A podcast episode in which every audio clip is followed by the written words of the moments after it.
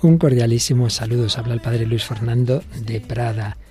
Todos vamos navegando por un mar, el mar de esta vida, hacia las orillas de la eternidad. Bueno, pues comienza un programa que se llama Izando las Velas. Estamos en este mes de inicio de nuevos programas y entre los nuevos de este curso tenemos este programa, Izando las Velas, con un sacerdote joven de la diócesis de Alcalá, Padre Nacho Latorre que nos va a ayudar con sus sugerencias espirituales, humanas, divinas, psicológicas. Él tiene también la carrera de psicología, pero ante todo como sacerdote nos va a dar claves de fe para la navegación por el mar de la vida.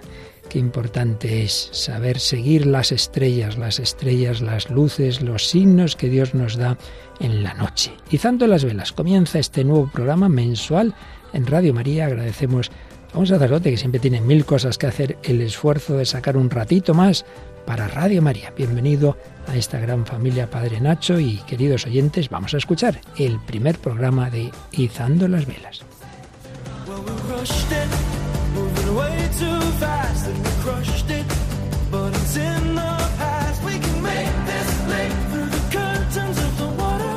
Con dolor, pero también con ilusiones y con esperanzas, utilizando la imagen del barco, de ahí el nombre del programa, Izando la Vela, es una referencia también a abrirnos. Yo pues te quiero pedir que te abras en este ratito que vamos a pasar juntos, que abras tu corazón, tu mente, que te abras al Espíritu Santo para que nos pueda hablar. He rezado mucho por ti y me gustaría pues mucho acompañarte donde estés, tal vez en el hospital, a lo mejor estás eh, en algún sitio apartado, solo, en el trabajo, a lo mejor en el búnker de tu coche, mientras vas al trabajo o haciendo un viaje largo. Ahí donde te encuentres, seas joven, adulto o mayor, enfermo o sano, con alegría o con tristeza, pues tengo mucha ilusión de estar contigo y de poderte dar algunas claves que te ayuden a vivir tu vida, a escuchar más a Dios. Yo creo que muchos tenemos esa sensación de haber de andar a veces sin rumbo, ¿no? Y en este sentido esta es la imagen del barco que te quiero proponer. Un barco que está en medio del mar, a veces con tormentas, otras veces con el mar en calma, un barco que pues va buscando su puerto, para eso están los barcos, ¿no? Para llegar a un destino. A veces en este barco en el que nos encontramos, em, pues tenemos problemas, hay polizones, hay falta de recursos, de agua, de alimentos, nos falta fruta, eh, perdemos las vitaminas, en ocasiones no sopla el viento y lo necesitamos, en otras pues tenemos que arremangarnos para remar porque necesitamos avanzar. A veces hay oscuridad y tinieblas, hay arrecifes, hay rocas que en el camino pueden ser peligrosas, nos podemos chocar. Y de todos los peligros para mí y del que quería hablar de manera especial en este programa, el principal peligro en este barco de la vida en el que vivimos pues puede ser la desesperanza. No pasa nada si hay olas, si hay sufrimientos, dificultades o si todo va bien, pero si el barco no tiene un destino, si el barco ha perdido su rumbo, si no puedo controlar lo que me está pasando o no lo entiendo, estoy ahogándome, pero ni siquiera sé si después de que pase la tormenta habré llegado a un sitio mejor o habré avanzado en el camino, pues entonces viene como una tristeza muy grande. Estamos como barcos atascados o con problemas, ¿no? Y no sé si el puerto está cerca o está lejos. No importa, eh, estamos también para escuchar y para abrir esas velas y para que podamos tener un poquito de, de, luz y de sentido. La vida sabia, la vida también santa, es la vida que es que la vivimos bien, que la vivimos en armonía, en la que sentimos pues que tenemos una guía, una dirección, un sentido, que el Espíritu Santo nos está llevando. El Santa Teresita, el Niño Jesús, tiene una frase en este sentido muy bonita, ¿no? que nos puede ayudar. Ella decía, el mundo es tu barco, no es tu hogar. A veces también en este barco pues nos hemos acomodado, nos hemos hecho aquí nuestro rinconcito, nos hemos puesto un colchón y con eso nos conformamos y hemos dejado de navegar, hemos dejado de, ir un poquito más allá.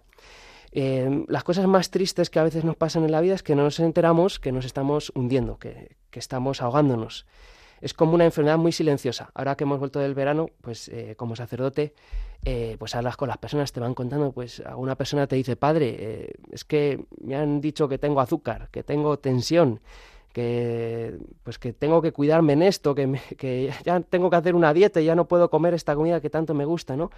Hay enfermedades que son muy silenciosas. hay otras cosas que nos pasan en la vida que son muy evidentes. A veces en el barco se nos puede abrir un hueco y eso pues lo ve todo el mundo. Venga, hay que, hay, que achicar agua, todos nos tenemos que poner a esto un, hueco enorme porque... Pero a veces hay un agujerito, ¿no? un, porito en, en, en, el barco, ¿no? en, el, en el cascarón y, y eso no, no, no, no, se nota. ¿no? Es como un desgaste, como una erosión. Recientemente que hemos vivido pues eh, terremotos, inundaciones, hemos visto grandes catástrofes naturales en, en, el mundo, pues sale, abre las noticias, nos enteramos todos, nos da pues muchísima pena, pero hay, hay cosas que van erosionando el alma, que, que son como gota a gota, la roca se va desgastando, eh, eh, esa cantidad de, arena pues se, se va perdiendo. Eh, no hace un escándalo, no, no hace como un daño tremendo y grande, ¿no? Y a veces nos pasa eso también en la vida, que hay como una erosión del corazón como una pérdida de, la alegría, una pérdida de la esperanza. Eh, eh, el alma y la vida espiritual también empiezan a resquebrajarse y empieza a perder también la agilidad espiritual, ¿no? Como eh, la, agilidad, ¿no? Es cuando pues estás corriendo o andando, te caes y bueno, pues enseguida te levantas, te sacudes el polvo y sigues andando, no ha pasado nada, ¿no? Tienes agilidad, ¿no? O, o a veces pues estás cruzando y un coche se despista y pero estás atento, das un paso para atrás, lo esquivas. tenemos agilidad, pero eh, si uno pues no está en forma, a veces nos puede pasar también que, mm, bueno, pues me caigo y, el problema, ¿no? Le pasa a algunas personas mayores, pues que es que no se puede levantar, es que no, no tenemos ni siquiera esa, esa, fuerza, esa agilidad, no pasa nada por caerse, pero si no me puedo levantar, pierdo, espiritualmente hablando, la agilidad, los reflejos para reaccionar al mal. No pasa nada por que tengamos una caída, que mm, hayamos metido la pata en alguna cosa. El problema es cuando he perdido la agilidad, cuando ni siquiera detecto que eh, estoy mal.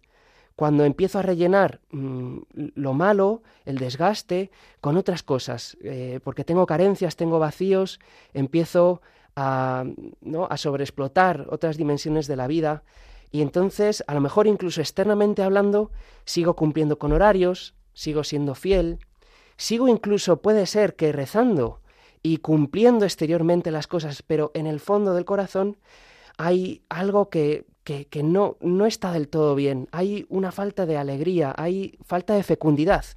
No sé si, te sientes identificado, ¿no? Esa sensación de estar haciendo mucho, pero no haber frutos. No es simplemente una racha, ¿no? O, una pequeña prueba, cruces que, todos tenemos, sino que de verdad uno ve pues que, que no hay una vida, que, que no hay una plenitud.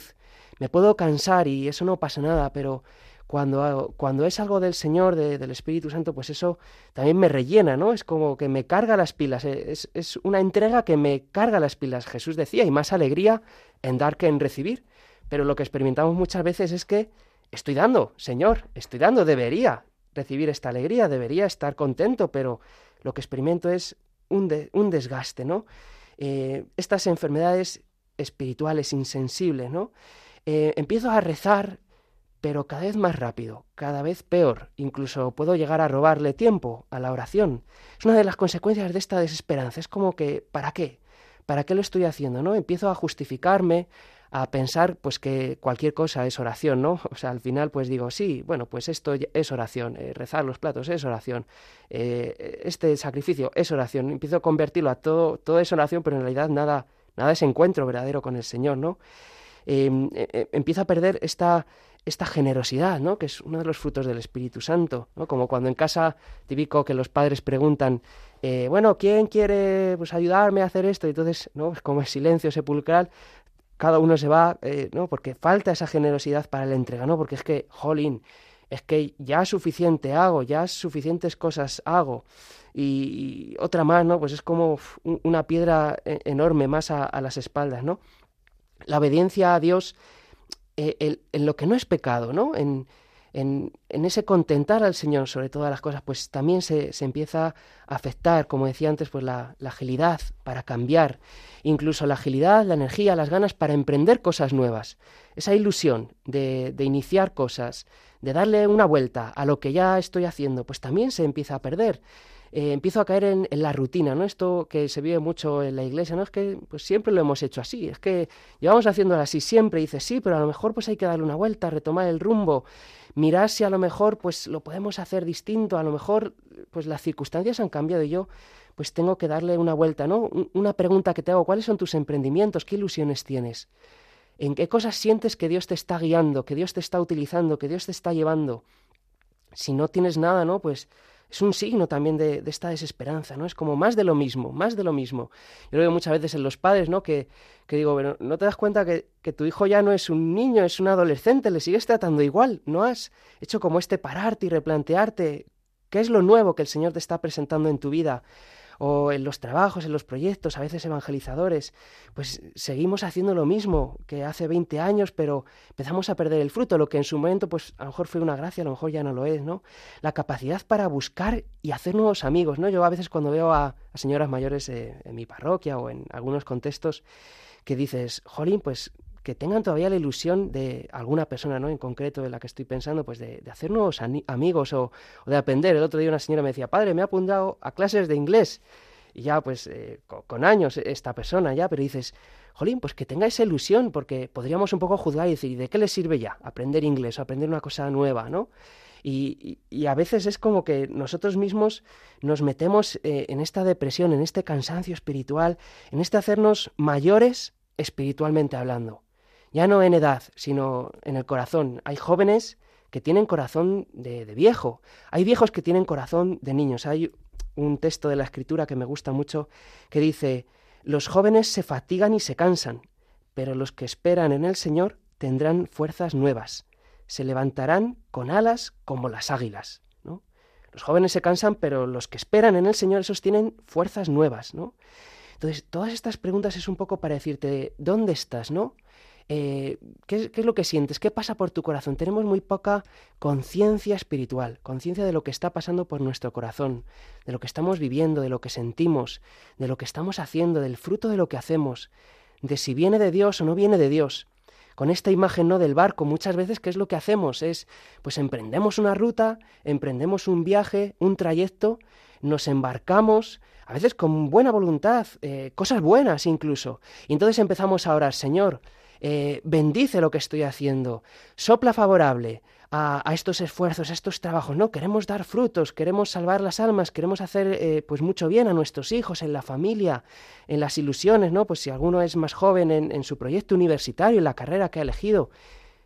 Pero no tendríamos que, antes de habernos embarcado en este viaje tan largo, habernos parado, haber orado, Señor, ¿para dónde está soplando tu Espíritu Santo? ¿Para dónde está soplando tu viento? ¿A dónde me quieres llevar tú?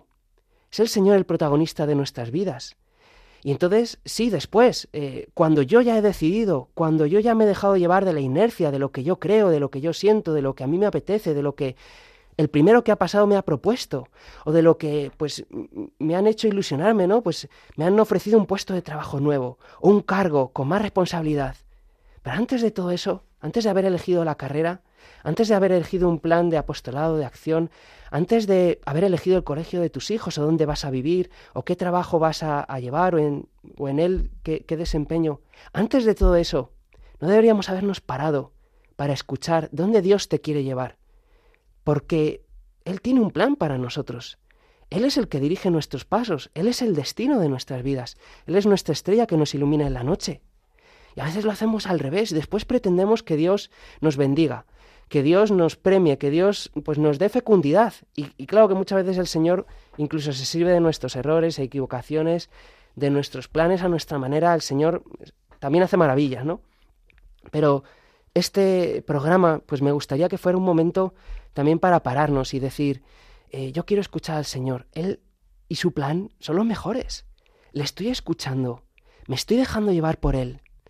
Puedo hoy estar fatal, pero si yo le dejo espacio, si le abro la puerta, si empiezo a dejarme guiar por él, pues voy a tener lo primero de todo su presencia, voy a tener su paz, voy a tener su fortaleza, su guía, su camino, su corrección si la necesito. De otras maneras, es como que el Señor pues es el tapa agujeros de mi vida, ¿no? Es pues al final el que me soluciona los problemas que yo mismo me he generado, cuánta frustración, cuánta falta de frutos, cuántos errores, cuánto daño he hecho al otro, a mí mismo, y a veces en años, años y años, décadas de mi vida, en las que he vivido en la superficialidad, en las que incluso con una apariencia religiosa, pues he hecho muchas cosas, por Dios, con buena voluntad, pero con muy poco sentido, con muy poco fruto, porque no he cultivado mi vida interior, porque no he servido con todo mi corazón a los intereses del Señor, a la gloria suya, porque no me he puesto al servicio de sus planes, de su reino, de su proyecto, que, al final pues son proyectos para ti, como decía el profeta Isaías, de felicidad. Tengo proyectos de felicidad para ti y no de tristeza.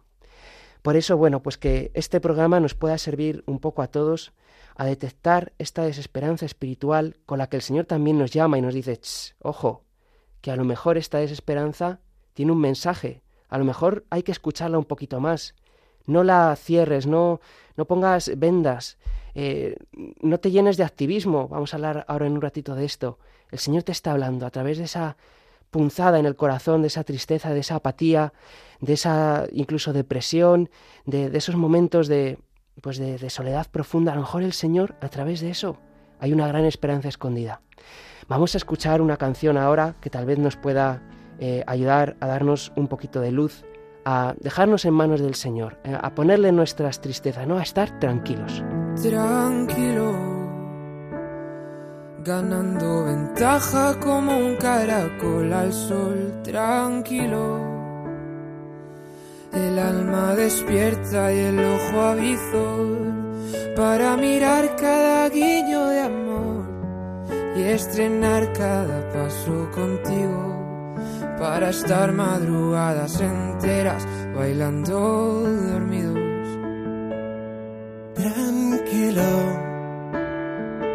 Sereno, confiado, escuchando tu voz así, tranquilo, dejando que escribas tu verso mejor. Me gustas quieto, despacio, veloz, con empujones o suaves silbidos como quieras llevarme, tu ritmo será nuestro ritmo. En alas gigantes, vuelos ligeros sin motor, disfrutando de una vida sin peajes. Guerra sin sangre, flores de enero sin razón sorprendidos por tu abrazo, siempre amable. Tranquilo, con el corazón que revienta de gozo y se cae rendido. Izando las velas a un viento mejor, cada mañana renuevo el amor, alistándome al vencido de los locos que caen de rodillas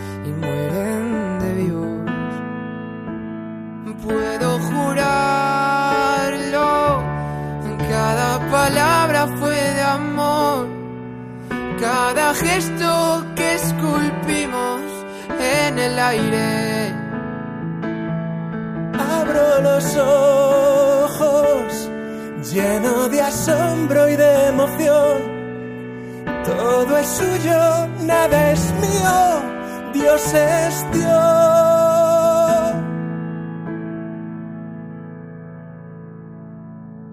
Tranquilo.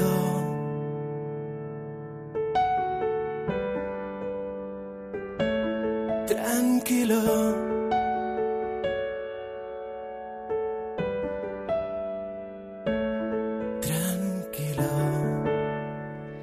con esta canción en la que podemos descansar un poco en el Señor, estar tranquilos a pesar de pues de esta desesperanza, esta tristeza de que pueda ir la cosa mejor o peor. Eh, pues vamos a continuar un poquito más, ¿no? Para ponerle un poco más de, de, rostro, ¿no? Es como, como el médico que a veces te, te, dice algo que, pues que no es nada agradable, que supone pues un antes y un después para tu vida, ¿no? Pero qué necesario es que ese médico nos lo diagnostique, ¿no? Y así, bueno, pues vamos a intentar hacer una especie de, anatomía, no anatomía de, de Grace, sino anatomía de, de la desesperanza. Vamos a intentar hacer como una radiografía del corazón, para que yo pueda detectar pues cómo este proceso de erosión, de desgaste se va introduciendo en el fondo de mi corazón. Em, vamos a utilizar tres palabras que nos van a seguir de, guía en esta segunda parte del programa. La primera palabra es el cansancio. La segunda es la decepción y la tercera es el desinterés. Son como tres palabras en las que vamos entrando progresivamente. El cansancio eh, sería como la falta de gasolina, ¿no? Si tuviéramos un coche o incluso pues en este barco, si fuera un, un barco que fuera a motor, pues eh, se nos ha gastado la gasolina, ¿no? Sin gasolina pues es imposible, ¿no? Estamos cansados. No me estoy refiriendo a un cansancio natural. Cansancio natural eh, que todos tenemos todos los días cuando llegan las 10 de la noche y que uno pues necesita dormir o ha tenido una época de menos horas de sueño, pues se recupera con una siestecilla. No es un cansancio mm, natural, físico, eh, típico y propio del cuerpo cuando está activo y pasa una determinada serie de horas al día trabajando. Es un cansancio de la vida, un cansancio eh, no por lo que he hecho, sino que es un cansancio por lo que soy. Es un cansancio que me mina, ¿no? que, me, que me agota, que hace que mi, cansan que mi descanso no me descanse es eh, paradójico, ¿no? Porque de repente este cansancio de la vida hace que lo que normalmente me da fuerzas, eh, pues ya no me lo da. Lo que normalmente me da fuerzas empieza a fastidiarme, porque me he cansado de lo que soy, de lo que vivo, de lo que se me va pasando a lo largo del día. Em, empiezo a tener como una falta de deseo. Y como digo, lo que me debería dar fuerzas no me lo da. ¿Qué me debería dar fuerzas? Eh, pues orar un ratito, eh, confesarme, eh, hacer un retiro, pasar tiempo con mi familia, jugar con mis hijos, hablar con mi esposo, con mi esposa. De repente esas cosas que son cosas que nos descansan, que nos dan ilusión, alegría, esperanzas, que nos renuevan, que nos revitalizan, resulta que ahora eso me aburre, me, me cansa. Lo que me debería descansar no me cansa, me aburre, me fastidia y empiezo a vivir como de mínimos, ¿no? Eh, como dice el apóstol San Pablo, ¿no? El amor no lleva cuentas del mal, pues de repente el amor empieza a llevar cuentas. ¿Cuántas veces al día pues tengo que rezar? ¿Cuántas veces al día pues tengo que, darle la mano a la otra persona? ¿Cuánto tiempo la tengo que escuchar para que pues eh, contabilizar que, la ha escuchado? ¿Cuánto tiempo tengo que pues eh, pasar con mis hijos escuchándoles o estando con ellos, jugando para considerar que he cumplido, ¿no? empiezo a llevar cuentas, ¿no? Porque es que estoy cansado, es que estoy aburrido, es que es como una sensación de una y otra vez lo mismo, algo que no me llena, ¿no? Que, no me da pues esa plenitud que yo, pues a lo mejor en otro momento sí que tenía, es como un cansancio interior, ¿no? El cansancio, que es la falta de gasolina, eh, con el tiempo se empieza a perpetuar y, y da paso a otra cosa que es peor, ¿no? Porque bueno, si me falta gasolina, la solución pues es llenar bien los depósitos, ¿no? Pero ¿qué es lo que pasa si se rompe el motor? Eso es la decepción. La decepción es cuando el motor ya no funciona, aunque tenga gasolina, da igual. El entusiasmo eh, se estrella, ¿no? Y entonces cae y lo que me llena o lo que tengo presente en el corazón es la decepción, ¿no? Es como una sensación de incomprensión. Es como una decepción por muchas cosas. Primero, por mis propios pecados. Es como la sensación de que llevo mucho tiempo esforzándome por no hacer esto, por no caer en lo otro, por ser así, por tener más virtud. Y entonces eh, me canso, ¿no? Es como tanto esfuerzo y ya llega un momento que caigo en la decepción, ¿no? Es como que ya ni siquiera hay un esfuerzo, ya ni siquiera siento el cansancio porque he dejado de luchar. Una decepción por los pecados, por mis, por mis incoherencias de vida, pero también por las de los demás, ¿no? Es como esa sensación de que no puedo confiar en nadie, es como que nadie me apoya, eh, me siento solo, eh, me llegan traiciones, traiciones, decepciones de mis amigos, decepciones afectivas, ¿no? A veces es con la propia iglesia, con un sacerdote, con una comunidad. No es que no encuentro quien me ayude, no encuentro comunidad, no encuentro quien me apoye o quien cuando yo estoy cansado, eh, pues me eche un cable, ¿no? Em, decimos, ¿no? Pues es que si ni el sacerdote, si ni la persona que supuestamente es buena, cristiana, eh, hace esto, pues ¿por qué voy a ser yo el tonto que lo haga, que siga esforzándome, que siga luchando por este tema, ¿no? Eh, y acabamos pues cayendo en esta decepción que en el fondo pues también es una justificación, un, sistema de justificación pues de, mis pecados, de pues de mis vicios, de mi dejadez, de pues de, mi falta de, de, oración, de pues de, seguir teniendo pues esa alegría y esa esperanza. Eh, en el fondo pues he caído, ¿no? Y ya pues el siguiente paso, que es como una espiral o como la consecuencia lógica de todo esto, que es el desinterés. Ya llego a un punto de desinterés, ya no me interesa. Fijaos, esto es muy curioso porque en el corazón es como que no puede haber desinterés. Es decir, que si se introduce el desinterés en algún punto, es como que el corazón no puede quedar en ese, en ese vacío de desinterés y tiene que interesarse por otras cosas. Yo lo veo muchas personas que, no sé, tienen unos intereses, mm, ya no voy a decir raros, que no, es el problema de ser raro, sino que tu único, tu principal interés son cosas tan superficiales, tan humanas, tan mundanas en muchos casos. Ya no hablo ni siquiera de pecados, que por supuesto, ¿no? Sino cuando has perdido tus interés, tu interés lo has perdido de las cosas grandes de la vida, de, de darle a, Dios todo, de que tu vida sea pues eh, lo mejor para Él, de, buscar la santidad, de crear iglesia, de servir al Señor, a, a los pobres, de, de cambiar el mundo, ¿no? Eh, esta especie de juventud interior pues se pierde ese interés, dices, bueno, bueno esto es pues, cuando yo era joven, ¿no? esa ilusión del matrimonio, de que tu matrimonio pues sea algo santo, algo bueno, algo bonito, eh, que haya mucha felicidad, que haya mucha plenitud, no es como que has perdido ese interés, ¿no? Entonces de repente en el matrimonio, en la vida de fe, pues empiezas a tener otros intereses, las redes sociales, tus proyectos, tu trabajo, el dinero, el tener más, los estudios, ¿no? Empiezo a llenar, pues, eh, ¿no? Pues a ver el currículum, venga, pues ahora el máster de no sé qué, ahora el cursito de no sé cuál. Entonces empiezo a tener intereses muy raros, ¿no? O, o pues eh, no es, me, tengo que, pues un hobby nuevo, o tengo que ir a no sé qué lugar súper especial de viaje porque es Kathmandú o es el Nepal porque hay cosas especiales. No estoy criticando nada de eso, ¿no? Sino el trasfondo el trasfondo que es el poner esas cosas como en primer lugar. Tu mayor ilusión ya no es que tus hijos crezcan en plenitud y alegría. O tu mayor ilusión ya no es tu matrimonio, tu esposo, tu esposa. Tu mayor ilusión ya no es evangelizar. Tu mayor ilusión son otras cosas.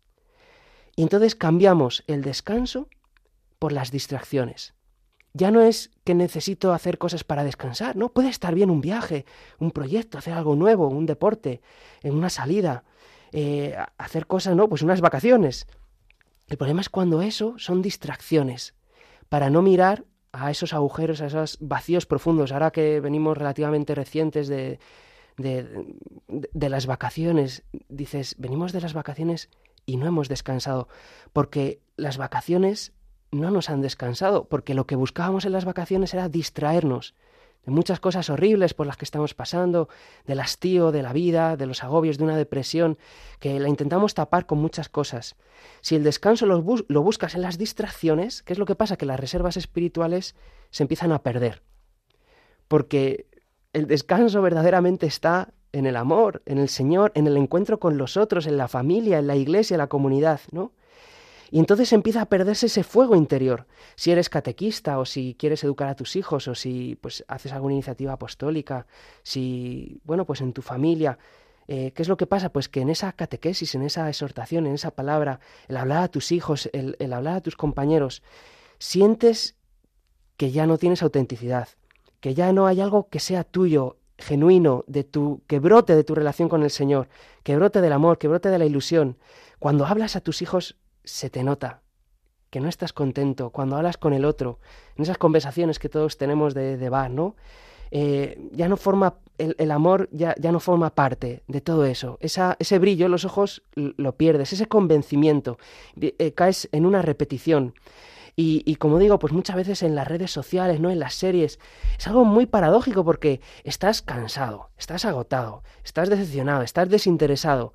Y, y tal vez lo que necesitarías, pues es descansar, incluso físicamente, dormir, pasar un tiempo de conversación agradable con tu esposo. ¿Y qué es lo que, lo que haces? Pues eh, te ves dos horacas de serie, ¿no? A, las 11, a las 12 de la noche, te acuestas a las 2. Y dices, no, es que, es que no, es que necesito ver la serie, ¿no? Es como eh, esta dopamina fácil, ¿no? De, de, las redes sociales, ¿por qué nos enganchan tanto en el fondo? Porque nos dan como esa droguita eh, temporal, ¿no? los expertos de todo esto seguro que pueden explicarlo mejor. Pero es como, como dices, necesito descansar y, lo que estoy es agotándome más en relaciones vacías, en intereses vanos, en cosas que en el fondo no, no me están dando paz, ni ilusión, ni esperanza, ni me están haciendo avanzar en ese, hacia ese puerto lejano que, que a, que el Señor me, me, quiere guiar. Y esto a veces pasa también, ¿no? Eh, Jesús tiene una parábola que es la de estos que, que, quieren hacer una torre, ¿no? Y entonces dice Jesús que, que no, no calculan si tienen suficientes provisiones, materiales y ladrillos para hacer la torre, o si, no dice también otro ejemplo de un general que quiere hacer la guerra, pero no calcula y dice, mira, es que sois mil y los otros son diez mil, ¿no? Entonces, a veces esto nos ha pasado también en la vida porque nos hemos montado unas películas, unas expectativas de lo que es la vida, de lo que es el matrimonio, de lo que es el servicio a Dios, a la iglesia, al apostolado, y tenemos unas expectativas de, de muy poco esfuerzo en la vida, ¿no? Se nos ha olvidado que la vida iba a suponer bregar, ¿no? Y, tener esfuerzo, ¿no? Y que iba a haber momento de cruz. El que quiera ser mi discípulo, que cargue con su cruz y me siga, se nos ha olvidado. Tenemos unas expectativas respecto de los demás también muy distorsionadas, ¿no? Una expectativa de que los demás eh, tienen que ser siempre fieles y leales, a mí y a mi persona. De que los demás siempre me van a entender, de que los demás siempre pues eh, van a, conocer en profundidad todos mis sentimientos, mis ilusiones, mis proyectos, ¿no? Entonces, como tengo esta expectativa de que el otro tiene la bola de cristal de mi corazón, pues al final es como una mirada de, decepción hacia el otro. Y, entonces me empiezo a apoyar en, en cosas que no, que, no son tu apoyo absoluto, que solamente es el Señor. Incluso a veces nos empezamos a apoyar en la política y pensamos que la política pues eh, nos va a salvar o, determinada persona, incluso personas humanas. A veces pues hemos puesto esta, eh, este descanso total en determinadas personas en la iglesia, ¿no? O en, el párroco. Dices, no, es que es, el Señor el único, ¿no? Que nos guía, que nos salva. Una expectativa de, un, de, un, de resultados rápidos, mm, inmediatos, instantáneos en la vida espiritual, en el apostolado, ¿no? Empiezo a hacer algo nuevo, empiezo a leer la Biblia y dices, uff, esto qué rollo, ¿no? No lo entiendo, me y dejo de leerla, ¿no? Empiezo la dieta y, uf, en cuanto hay, no, pues dejo de hacerlo, ¿no? Eh, como los discípulos de Maús. Nosotros esperábamos que el Mesías iba a hacer esto, iba a hacer lo otro, pero resulta que no. Entonces las expectativas me, hunden en, la realidad y entonces caigo en un gran desinterés. Necesito alimentarme de lo que verdaderamente me da fuerzas, de lo que verdaderamente me descansa. Necesito apoyarme en aquel en quien me pueda apoyar. A veces nos fiamos demasiado de nuestras propias fuerzas, eso es lo que se llama el pelagianismo o el voluntarismo. Es como que mi fuerza de voluntad me va a rescatar y me va a llevar siempre a buen puerto. Pues no. Es el viento del Espíritu Santo, el viento del Señor. Y pues además, eh, pues necesito también claves de sabiduría, de inteligencia. A veces no se trata de esforzarte más, sino de hacerlo mejor, de tomar mejores decisiones, de ser más inteligente, más sabio. Si yo te digo ahora, mueve esta piedra, ¿no? Que pesa una tonelada, y dices, empujas, empujas, empujas, no puedes, claro, al final te cansas. A veces estamos haciendo así con la vida, con la educación de nuestros hijos, con muchas cosas, ¿no? Y a veces no es fuerza de voluntad, a veces es sabiduría, inteligencia, no hacer más sino mejor. Pues coge una, una palanca y con la palanca puedes mover la piedra, ¿no? Eh, descansar en el Señor. Qué importante esto, ¿no? Jesús nos, nos dijo, venid a mí los que estáis cansados y agobiados, y yo os aliviaré. Aprended de mí, que soy manso y humilde de corazón y encontraréis descanso para vuestras almas. Cargad con mi yugo, con el yugo de Jesús, entonces cuando lo empezamos a hacer al estilo del Maestro, al estilo de Jesús, empezamos a ver que mi falta de... Eh, mi, cansancio, mi falta de gasolina, lo que indica es que tengo poca esperanza, que no he puesto mi esperanza en el Señor, la esperanza es la que me hace ver a través del túnel. Que mi decepción lo que está indicando en mi corazón es que me falta fe, fe solamente en Cristo, confianza en Cristo, no en nadie humano, ni siquiera en mí, sino en el Señor. Y que el desinterés al que he llegado en esta vida lo que indica es que mi amor es muy pequeño, que ha faltado amor, que yo buscaba resultados, pero no buscaba el servicio desinteresado, ¿no? Que me falta amor como las madres que están siempre sirviendo. Repito, ¿no? Un poco ante estas tres palabras, cansancio, decepción y desinterés, lo que nos falta es fe, esperanza y caridad. Ante el cansancio me falta esperanza, ante la decepción fe, ante el desinterés me falta amor. Pero para que esto no sea, pues, eh, digamos, tan triste, ¿no? Esta situación, esta anatomía de desesperanza, pues no, no sea como tan agobiante que a lo mejor, eh, digo, se me van a escapar los oyentes. Pues quiero anunciaros que hay buenas noticias. Ese es el Evangelio, que el Señor, pues, quiere rescatarnos, que Él ha venido en ese naufragio a tendernos la mano. Y vamos a escuchar ahora una canción que nos puede ayudar pues un poco a tener esta esperanza, a, a, volverla a retomar, ¿no? Que haya luz en la oscuridad. Si empiezas a reconocer lo que está pasando por dentro de ti, ya tienes un rayo de luz, ya el Señor está ahí. Así que ánimo, vamos a escuchar esta canción que nos puede ayudar a tener esta esperanza en la resurrección. Enséñame a abrazar mi cruz, Señor, a no escandalizarme de todas mis heridas, así me has hecho tú, así me amas mi Dios. Enséñame a abrazar tu voluntad, Señor.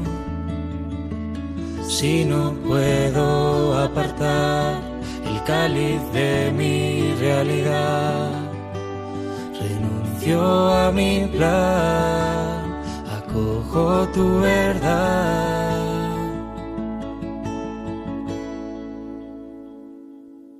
Quiero ser, ser lavado, ser curado y quiero morir a mí mismo.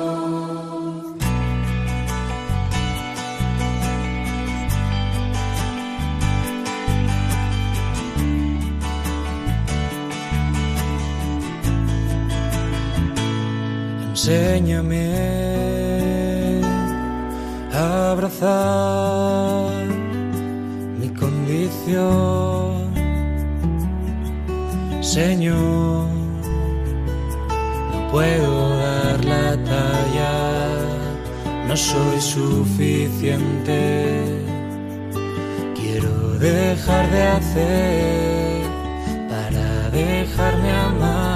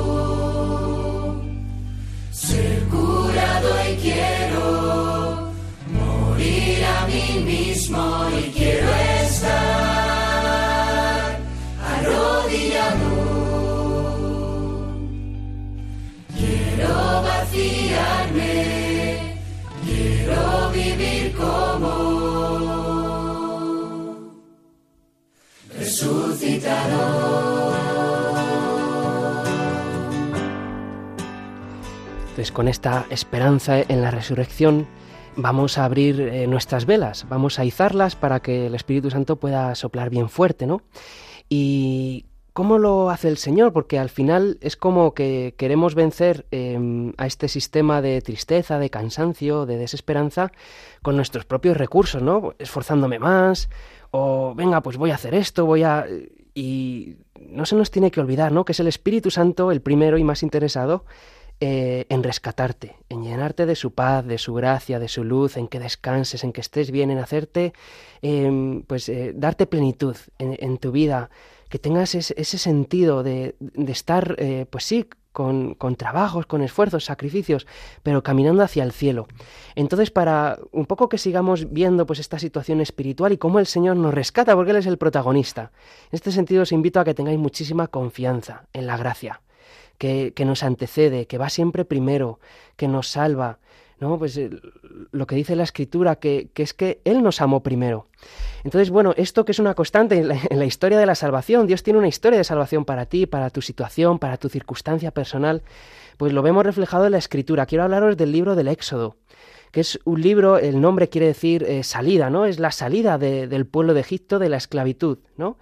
Y Egipto eh, es un lugar espiritual, además de ser obviamente un lugar geográfico en la Biblia, pues eh, hay muchas cosas que son como sombras de, la vida de Jesús y de la salvación que Jesús nos trajo eh, tiempo después. Es como, bueno, como la sombra, ¿no? Cuando tú te mueves, la sombra se mueve contigo, y, pero es oscura, ¿no? Pues en, en, el Antiguo Testamento hay muchas de estas sombras. Y en Egipto, Egipto representa ese lugar espiritual en el que, bueno, no está el amor de Dios en el centro, eh, es un lugar de idolatría, mm, de orgullo, de violencia, de ansiedad, de, esclavitud, de, estar encadenados, de tener muchas cosas, pero en el fondo pues vivir eh, de esta manera triste, separada del Señor, sin comunidad. Todo esto representa el pueblo de Egipto. Entonces ahí ha llegado Israel han llegado eh, a, ser esclavizados, hay un faraón que se olvida de Dios, dice el texto, se olvida del Dios de José, se olvida de Yahvé. Y entonces ven, este faraón ve que el pueblo de Israel está creciendo, está siendo fecundo, con esta fecundidad en este sentido espiritual, ¿no? Que, que, están teniendo hijos, que está viendo frutos. Y entonces este, este faraón ve en todo esto una amenaza. A esto es lo que yo llamo el sistema egipcio. El sistema egipcio em, es un sistema que en cuanto ve esa fecundidad espiritual del pueblo de Dios, eh, pues hay un ataque tremendo, furibundo, y además es que eso es lo que hoy está pasando. Al sistema egipcio le incomoda el crecimiento espiritual del pueblo de Dios. Entonces, ¿cuál es el plan del faraón? ¿Y cuál es el plan hoy? De, estos faraones espirituales o de, ¿no? de Satanás, del diablo y de, este mundo, ¿no? ¿Qué es lo que dice? Fijaos qué interesante. En Éxodo 1 dice el faraón, obremos astutamente contra el pueblo de Israel. Así pues, nombraron capataces que los oprimieran con cargas en la construcción de ciudades Granero, Pitón y Ramsés. Podríamos decir, de alguna manera actualizándolo al día de hoy, que no tengan tiempo, ni para estar en la familia, ni tengan tiempo para hacer las cosas del pueblo de Dios, que no tengan tiempo para rezar, que no tengan tiempo ni para tener paz, ni para pensar, ni para saber lo que sienten, para que no les lleguen las fuerzas para nada. Les vamos a quitar las fuerzas y les vamos a quitar sus fuerzas espirituales, que son sus hijos, su fecundidad. Es ese momento en el que Faraón decide matar a todos los hijos que están teniendo, ¿no? Los israelitas. A lo mejor esto nos suena muy fuerte, pero el plan y el sistema de Egipto es, es este. Fijaos, el sistema de hoy, incluso a veces dentro del mundo de la iglesia, ¿a quién aplaude? Al que está más ocupado, al que hace más. Cuanto más ocupado estás, más importante eres. Cuanto más haces, más eres. Somos lo que hacemos. Y si dejas de hacer, dejas de ser. Este es el ritmo de vida que tenemos y que nos drena el corazón, que nos evita vivir amando, vivir con conciencia, vivir con sentido, vivir tomando decisiones sabias, pacíficas, serenas, no para rellenar vacíos, no para eh, llenarme de grandezas, de éxitos, de logros, sino como expresión de lo que soy. Se convierte en todo lo contrario. Mi hacer es lo que decide y delimita lo que soy es esta cultura del que no corre vuela. Algún día tendré tiempo para Dios, algún día tendré tiempo para servir a la iglesia, algún día tendré tiempo para descansar, algún día cuidar el matrimonio. El plan es acabar con la vida espiritual, con la vida de adoración interior, con la vida de conciencia. Hay una gracia que a mí me gusta mucho hablar de ella, que es la gracia del momento presente. Nos la estamos perdiendo, porque no estamos conectados con nuestro cuerpo, con nuestros sentimientos, con lo que el Espíritu Santo está diciéndonos. La gracia del momento presente, la gracia de la paz hoy, tal y como estamos, la gracia que nos antecede, la gracia que no nos merecemos, que no depende de lo que hacemos, la gracia que hoy el Señor nos quiere dar, la gracia de la salvación, que ya Jesucristo nos consiguió. Eh, es esto que el Señor nos dice tantas veces, sin mí no podéis, no podéis hacer nada. No es que no podamos hacer nada, podemos hacer muchas cosas, pero no podemos tener lo más importante, que es su alegría, su paz. Entonces, ¿qué es lo que pasa ¿no? con este pueblo de Israel? Venga, pues que hagan mucho, que, que estén siempre ocupados. Pasa muchas veces en los matrimonios, que están tan ocupados haciendo cosas buenas, santas, eh, de alabar por los hijos, de aquí para allá, lo otro, el trabajo, pero no tenemos tiempo para lo más importante, cuidar el matrimonio. Y si el matrimonio no está bien, los hijos no van a tener lo más importante. Lo mismo nos pasa muchas veces a los sacerdotes, a personas de iglesia, de fe.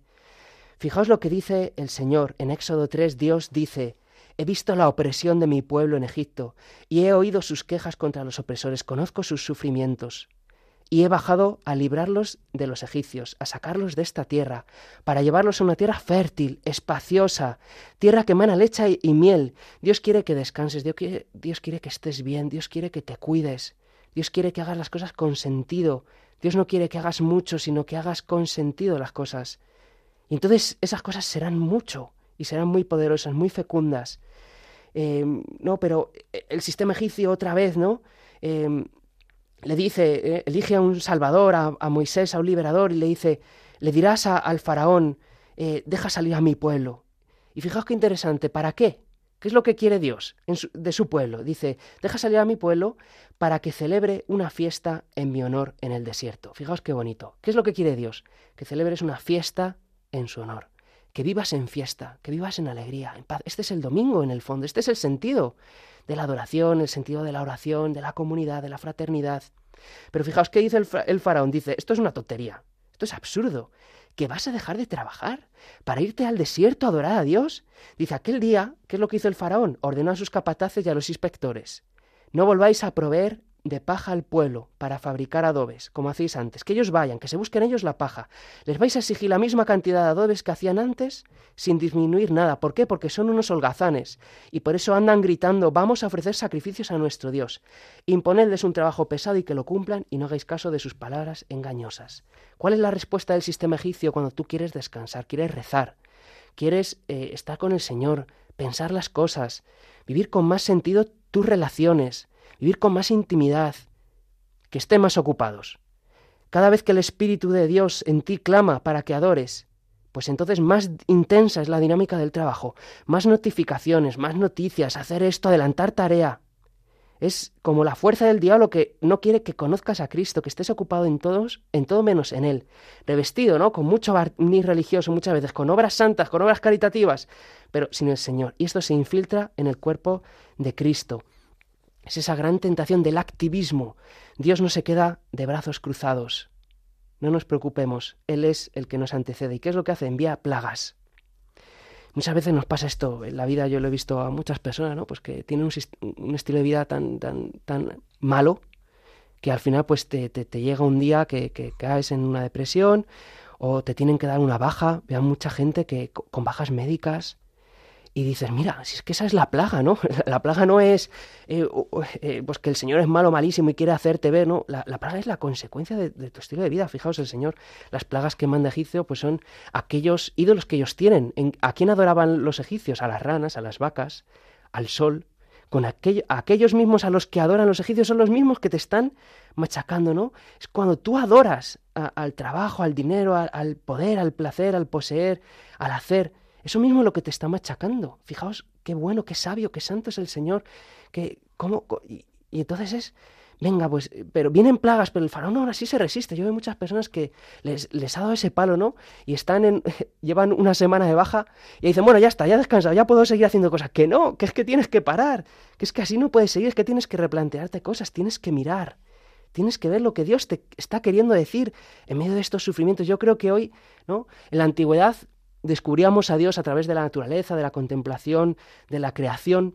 Yo creo que hoy un poco la manera en la que Dios está sirviendo de que le conozcamos a Él es por todo nuestro mundo interior tan roto, tan torcido, tan herido, tan machacado, tan hastiado, con tantas dudas, con, con, con, tanta desesperanza, con tantas tinieblas. Bueno, pues yo creo que es a través de eso, eh, porque el Señor es tan bueno que siempre sabe hacerlo, como Él te quiere hablar. Nos falta oración, nos falta contemplación, nos falta saber estar, saber ser, saber eh, no hacer nada. Eh, es como los niños, eh, los niños saben jugar, los adultos hemos pedido la capacidad de, de no hacer nada, de jugar. cuando tú juegas a lo que sea, ¿no? Al parchís, al fútbol, o sales a correr, sales a pasear, no haces nada, nada productivo, nada eficiente, estás haciendo tanto. nos falta ver a los ancianos, estar con ellos. Este anciano que está en cama, que no te habla. ¿Qué estás haciendo con él? No estás haciendo nada. Estás contemplando, estás amando, y eso es lo que de verdad nos, nos llena de verdad, eh, nos da fe, nos da esperanza, nos da caridad. Aprender a estar a solas con el Señor, con, con la palabra, leer. Eh, si servimos a Dios sin adorarle, nos vamos a cansar, no vamos a tener fecundidad, vamos a estar secos. La respuesta a la, a la, a la falta de pasión en el Señor, pues es que no estamos tranquilos. Y entonces el Señor que ha elegido a este liberador, a Moisés, Fijaos qué hermoso cómo lo hace, saca al pueblo de, Egipto, llegan hasta el mar, ¿no? Este agobio de nos están persiguiendo, el sistema egipcio se resiste, sigue persiguiéndote hasta el fondo del mar, llega un momento que es que estás entre la espada y la pared. Y entonces, fijaos qué hermoso. Em, ¿qué, es lo que hace el Señor? Dios le dice que, levante su vara contra el mar, ¿no? Y, entonces el, el mar se abre en dos, como una cortina que se abre por la mañana, y el pueblo empieza a caminar, no a correr. Fijaos que no atraviesan corriendo el mar, sino que van andando. La nube del Señor los protege, los separa de Egipto, y hasta el último abuelillo es capaz de pasar por el poder de, esa vara que está representando la cruz, ¿no? que al final es el Señor, que es Él el que ha dado la vida por ti. Primero, Él nos amó primero, Él nos quiere dar su gracia. Entonces, como Moisés levantó la vara y abrió las aguas, así Jesús ha dado la vida por ti en la cruz para que se abra ese mar que parece que te está impidiendo avanzar y que puedas pasar protegido, tranquilo, Fijaos lo que dice em, eh, eh, eh, el Señor, dice, estad tranquilos, vuestra tarea es estar firmes y veréis que el Señor os va a conceder la victoria. son textos preciosos. Como resumiéndolo, ¿no? No temáis, estad firmes, estad tranquilos, y no volveréis a ver a esos egipcios jamás. El Señor peleará por vosotros. Vosotros esperad tranquilos. Fijaos qué hermoso el libro del Éxodo. ¿Cómo te va a rescatar el Señor? ¿Qué es lo que te pide? El Señor peleará por vosotros. Vosotros esperad tranquilos. La quietud, la paz en Él es la antesala de la victoria de Dios. ¿Qué es lo que estaba haciendo Jesús en la cruz? Estaba adorando a Dios. El problema no es salir de Egipto, sino sacar a Egipto de nuestro corazón para que podamos llegar a ser libres. Todo esto es lo que el Señor quiere hacer. Voy a leer brevemente un salmo. Sabéis que los salmos son la experiencia espiritual del pueblo de Israel, que dejaron recogido por escrito de todos esos momentos que experimentaron en, la relación con el Señor. Pues hay un salmo que es el Salmo 46, que es ese salmo que los israelitas rezaban, cantaban, cuando habían sido librados de, un gran problema, de un ejército, de, algo que les amenazaba. Em, cuando el pueblo atraviesa el mar, pues ¿qué es lo que hacen? Una fiesta.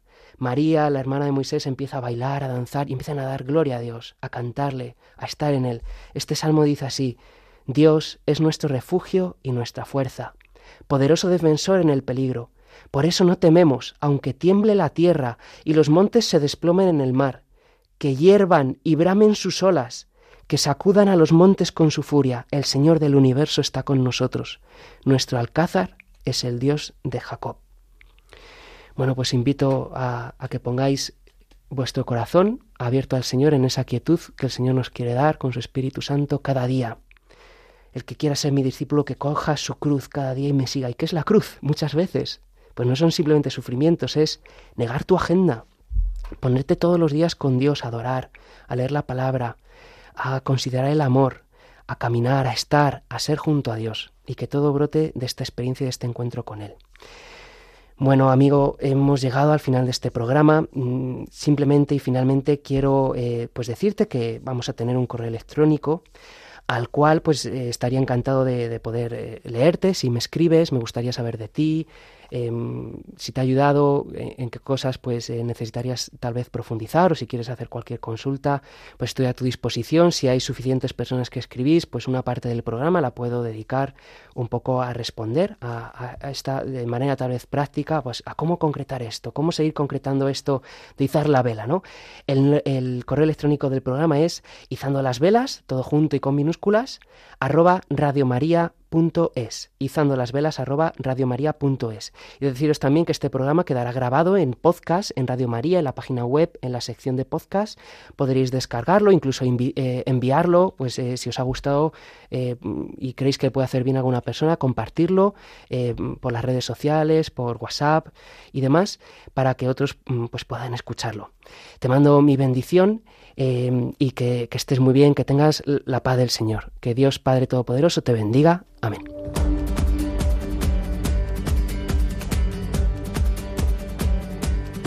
Can you feel it? Now it's coming back. We can steal it. If we bridge this gap, I can see you through the curtains of the waterfall. When I lost it,